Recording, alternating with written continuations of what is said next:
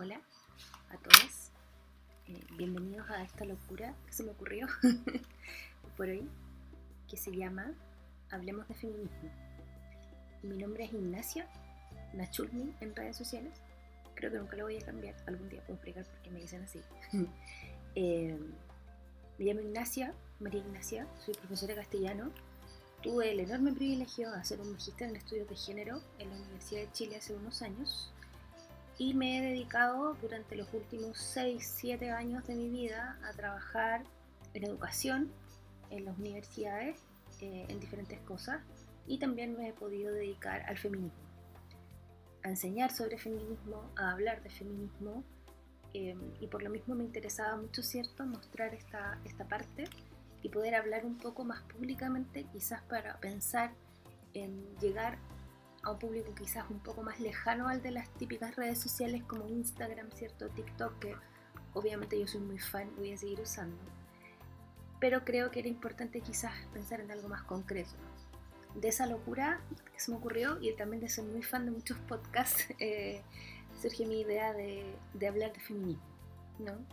Y yo, bueno, yo hablo de feminismo todos los días, todo el tiempo y tengo como secciones en, mi Instagram donde he hecho diferentes espacios para hablar de ciertos temas. Entonces la pregunta que cae de cajón responder en esta pasada es ¿por qué hablar de feminismo? ¿Por qué hablamos de feminismo? ¿Cuál es la idea? ¿Cuál es la relación? ¿Por qué es importante? ¿Cierto? Y al menos para mí, yo siento que es fundamental explicar que el feminismo me cambió la vida yo era otra persona antes de ser feminista, antes de poder reconocerme feminista. Yo vengo de una generación más mayor que las usuarias clásicas de redes sociales y de las personas que comúnmente hablan de estos temas. Estoy pensando en la Paz Feminilla, en la Cotineja, ¿cierto? En la Jun García, que son cabras más jóvenes. Yo tengo 35 años y si bien me siento muy en la mitad de, un espacio, ¿cierto? Entre la juventud y la no tan juventud, para mi generación es más difícil hablar de estos temas, ¿ya? Porque la verdad es que nosotros nos criamos en, una instancia distinta. Yo me crié en, una casa feminista, sin decirlo claramente, con una mamá muy feminista, pero también viví, he vivido a lo largo de mi vida con mucha fuerza el juicio patriarcal. Desde que tuve 15 años y pololeé con un loco y después pololeé con otro y una subdirectora me sentó y me dijo, las mujeres, las señoritas no hacen eso. Yo recuerdo esa vez no haber contestado nada, no quería meterme en atado, pero haber dicho, ¿y por qué chucha no le dice algo al weón que pololeaba antes con otra mina y ahora pololea conmigo? Porque esto me lo dicen a mí, ¿no? Entonces, para mí ha sido una larga, una larga discusión conmigo misma y con el mundo, enfrentarme al feminismo y hacerlo parte de mi vida y, y, joder, joder con el tema y como dice la, la Queen Valdebenito, huellar, huellar y huellar para que el tema se haga cierto, patente y parte de la vida. Entonces en ese contexto creo que hablar de feminismo es fundamental porque justamente lo que logramos es mejorar el juego, ¿cierto? La calidad del juego, la calidad de vida las reglas del juego para las generaciones que vienen. Como profe, a mí me importa mucho lo que va a pasar con las generaciones futuras. Mucho, mucho. Para mí es muy relevante pensar en las niñas de este momento que están viendo que vamos a tener un presidente de 35 años, que a mí me parece muy bacán, que están viendo que em, ya no nos quedamos calladas, ¿cierto? Ya no está bien quedarse callados. Ahora podemos reclamar, podemos cuestionar, podemos decir, oye, no está bien, ¿cierto? No está bien que alguien diga la guay que se le plazca ofendiendo a alguien por el hecho de ser mujer, por el hecho de ser parte de una diversidad sexual. Em, importante decir quizá en este punto, por si hay alguna compañera de otra, de otra rama que le puede causar eh, extrañeza lo que digo, que yo milito en el feminismo interseccional. Eso quiere decir, ¿cierto?, que yo considero que todas las opresiones son relevantes a la hora de construir un discurso y que la verdad creo que las personas de la comunidad LGBT, incluidas las mujeres trans, son parte de la lucha feminista, ¿ya? Por un tema de opresiones.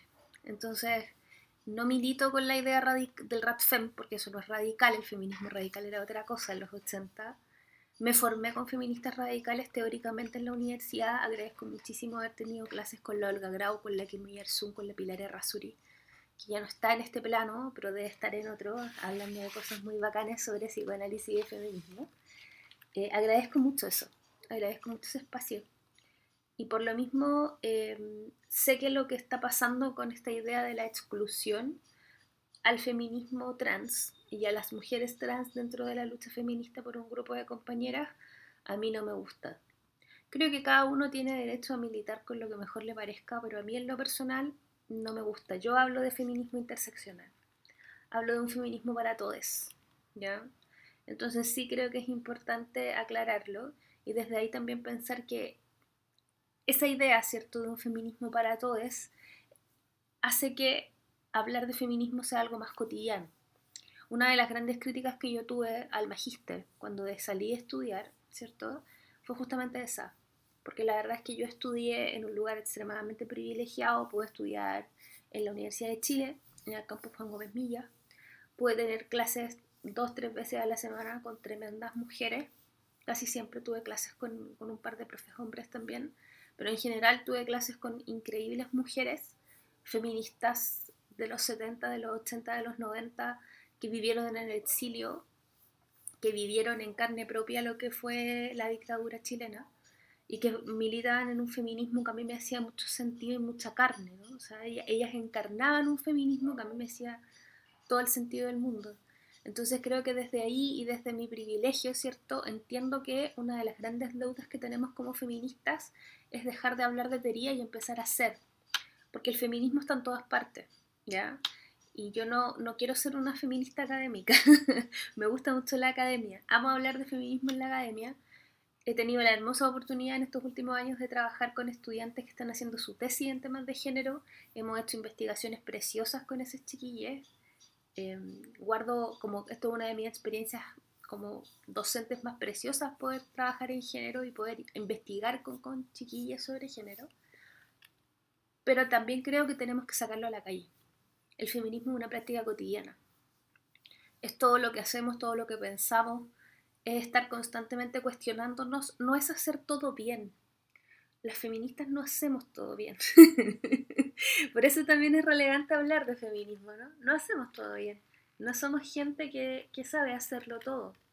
Somos gente que, estudia o que lee, que entra al feminismo por diferentes causas, que quiere, ¿cierto? Eh, ser parte de la lucha desde los diferentes espacios, los trabajos, los estudios, las prácticas sociales, las dirigencias sociales.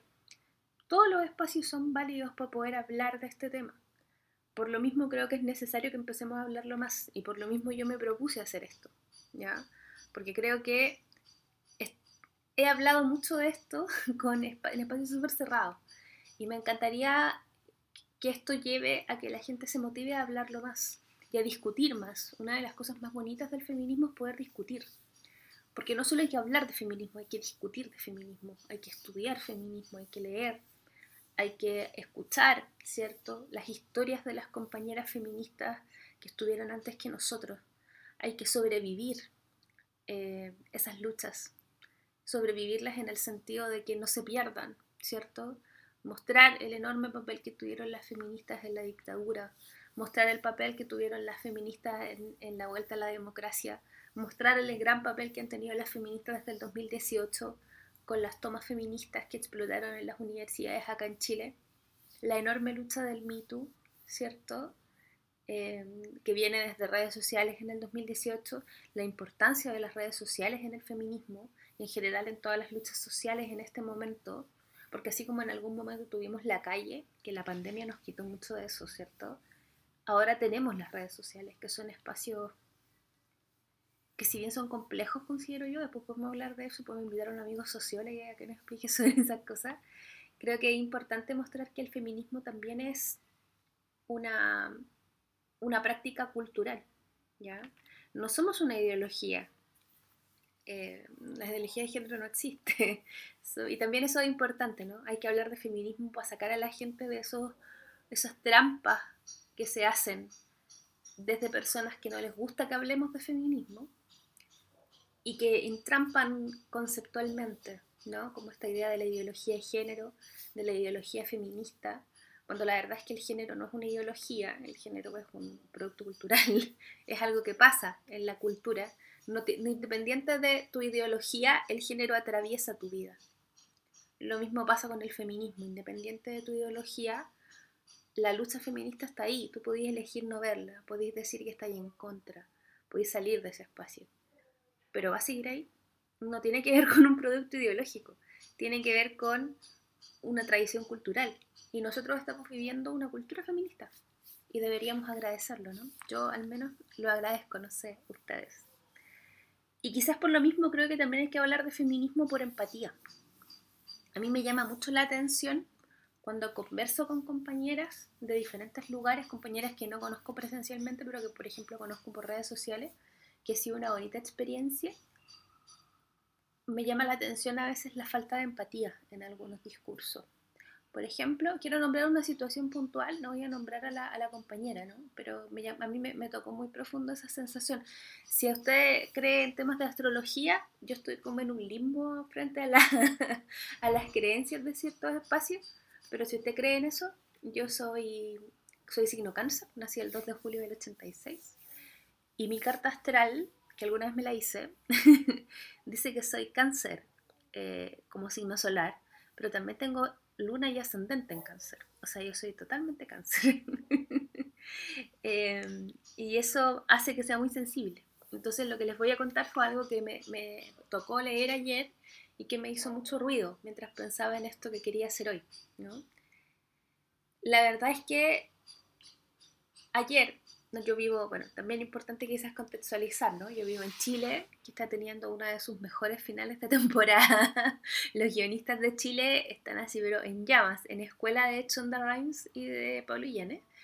Em, y bueno, la semana pasada, el domingo pasado, ganó un candidato muy joven la presidencia de Chile, parte de un colectivo nuevo, fuera de los viejos partidos políticos que han estado por mucho tiempo en el poder. Y Gabriel Boric, ¿cierto? Alias el Boris, probablemente en todo lo que sigamos hablando en este podcast. Eh, bueno, él es soltero y eso también ha sido un tema porque es como que va a pasar con la primera dama. Una figura divertidísima, ¿ya? Em, y bueno, él estudió Derecho, pero no, no, se tituló, es licenciado en Derecho, es egresado de Derecho en el fondo, pero no, es, no está titulado. ¿ya? Entonces, claro, es un presidente sin título, muy joven, soltero, sin hijos. muy un reflejo de nuestra generación, un poco, siento yo. Y él tiene una polola que ha estado muy en el bajo perfil últimamente, que se llama Irina Caraman. Coromanos Caramal, bueno, perdónenme, pero Irina es una, una, figura que en estos momentos está muy, muy en boga, eh, que es una chiquilla que trabaja en el mismo partido, o sea, en la coalición de partidos de donde salió Boric, uno de, uno de los partidos de la coalición de donde salió el Boris. Eh, es seca, tiene un tremendo currículum. Eh, tiene un cargo por, por, elección popular en torno al Frente Feminista de Convergencia Social, que es uno de los partidos que les mencionaba. Eh, es súper, súper interesante las cosas que ha hecho, el trabajo territorial. Hay una pega muy bonita ahí. Y la verdad es que ayer un medio la presentó como la polola de Boric. Y usted podría decirme, bueno, es que es la polola de Boric. Sí, es la polola de Boric. Pero no es su único atributo. ¿Ya? No es su único atributo. Ella tiene un nombre, tiene una profesión, tiene un cargo en un partido político, es mucho más que la polola del futuro presidente. ¿Estamos de acuerdo? Me imagino hasta ahí. bueno, yo ayer me enojé mucho y cuando vi la noticia en la noche, cuando llegué a la casa y paré de trabajar, eh, fue así como, oye, la wea, la wea. A mí me enojan estas cosas, debo decirlo, me enojan estas weas. Entonces me enojé dije, oye, la wea. Y publiqué unas cosas en mi Instagram sobre eso, ¿ya? Sobre, oye, qué paja. Y en general, yo no tengo un Instagram masivo, para nada. Si bien está abierto y me pueden como hablar y compartir personas de todas partes, lo que me gusta, yo sé que el, mensaje y que yo sea media boomer ya para estas cosas, ¿cierto? Hace que no sea tan masivo. Pero me escribió una chiquilla que me había agregado hace un tiempo, probablemente por, por las cosas que yo he hablado sobre feminismo y que me había conversado antes por otras cosas, y me dice, oye, pero esa weá no es grave. No es grave, no debería importarnos. Lo importante es el gabinete, que le dan color con la weá. Yo soy la esposa de alguien y me da lo mismo. Y tiene todo el derecho a opinar eso, ¿ah? yo no quiero juzgar su opinión. Me interesa que analicemos el rollo de la empatía. Me, me llama mucho la atención eso. O sea, en verdad no me llama la atención, es algo que he estudiado harto y que he leído harto. Pero una de las claves para ser feminista es ser empática. Y esto es algo que lo digo desde mi aprendizaje personal. Debo haberlo leído en alguna parte, pero no me acuerdo exactamente de la autora. Si lo encuentro, se los digo en una próxima oportunidad. Claro, yo creo que la empatía es fundamental a la hora de construirte como feminista. Porque hay cosas que a ti pueden no incomodarte.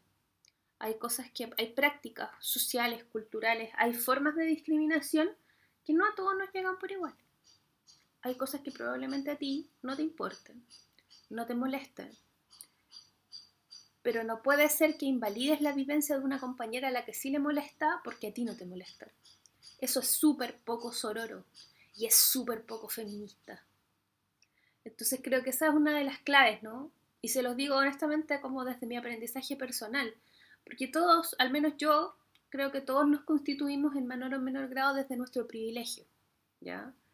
yo he tenido muchos privilegios en mi vida, a pesar de haber vivido mucho machismo también, porque a uno le gusta meterse en la pata de los caballos, no quizás si yo me hubiera quedado sentada en mi casa no lo hubiera vivido, probablemente sí.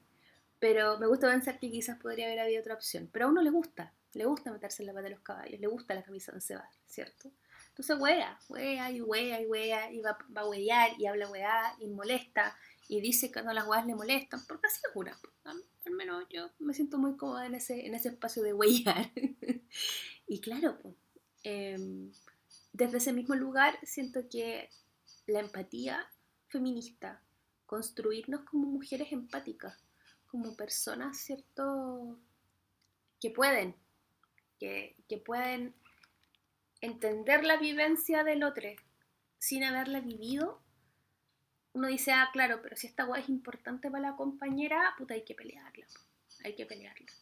Y yo, si fuera Irina Caramanos, con el currículum enorme que tengo, con las cosas que he vivido, habiéndome posicionado como feminismo, como feminista, perdón, entendiendo el concepto de violencia simbólica, entendiendo que una de las principales huevas que hace el machismo para invalidarnos es invisibilizarnos, que en toda la puta historia hemos sido la hermana de, la esposa de, la prima de, la amante de, muchas veces sin nombres claros.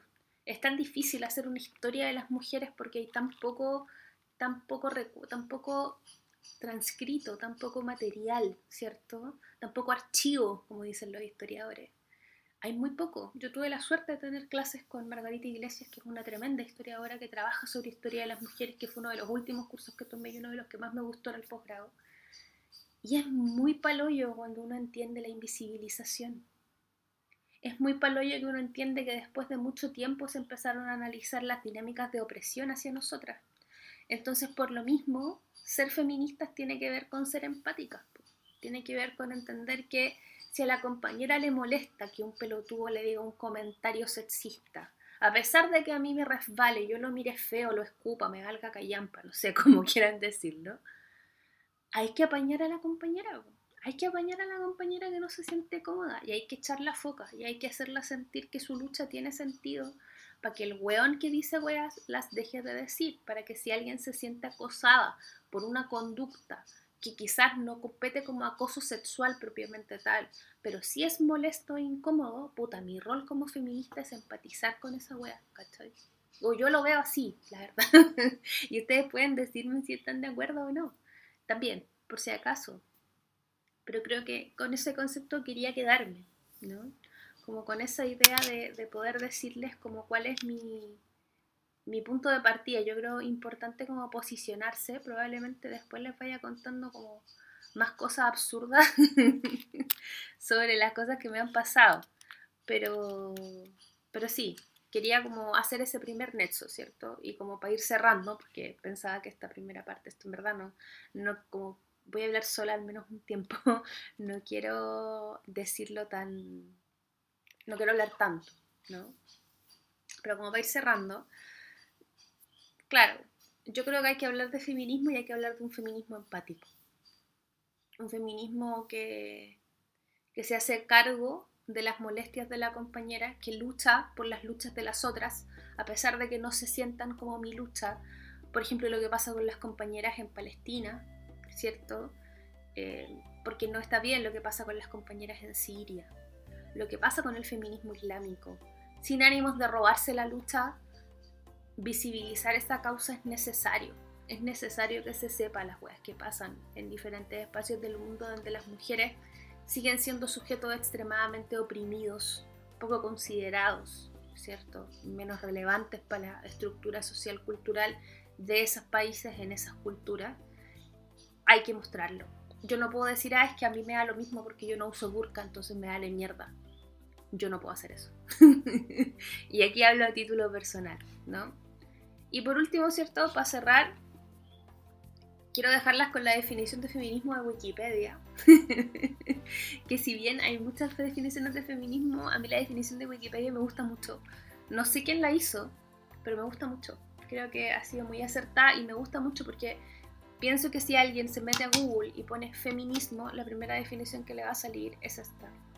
Y es bueno, es una buena definición, así que lo agradezco a la persona que lo haya hecho en este formato y en, todos los espacios. ¿no? Dice, el feminismo es un movimiento político y social, una teoría política, una perspectiva filosófica que postula que el principio de la igualdad de derechos entre las mujeres y los hombres. El feminismo lucha por el reconocimiento de las mujeres como sujetos humanos y de derechos, cachapo hermano, y sostiene que ningún ser humano debe ser privado de ningún bien o derecho a causa de su sexo. Yo ahí agregaría sexo, género, identidad y género, orientación sexual. Busca conseguir que las mujeres tengan iguales libertades que los hombres y eliminar la, dominación y la violencia de los varones sobre las mujeres. Surge alrededor del siglo XVIII, ahí se equivocó Wikipedia, surgió mucho antes, pero bueno. eh, marcan el hito de la publicación de la Vindicación de los Derechos de la Mujer de la Mary Wollstonecraft en 1792. Y ha tenido un importante desarrollo teórico, político y filosófico desde entonces.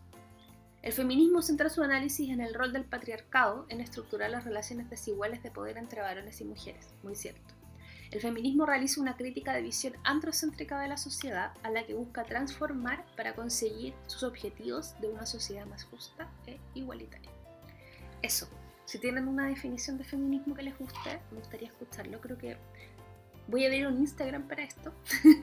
no sé qué sentido tiene, pero me gusta separar las cosas eh, así que probablemente haga un Instagram sobre feminismo, sobre este podcast en específico que se llama Hablemos de Feminismo, para recibir sus comentarios. Así que eso, si escuchaste hasta aquí, muchas, muchas gracias. Espero que esto sea algo que podamos dialogar, algo que sea participante. Entonces, si quieren mandar preguntas, comentarios, besitos, lo que sea, yo estoy muy disponible para eso. Muchas gracias por escuchar y estamos viéndonos virtualmente, hablándonos virtualmente justamente sobre feminismo. Un abrazo.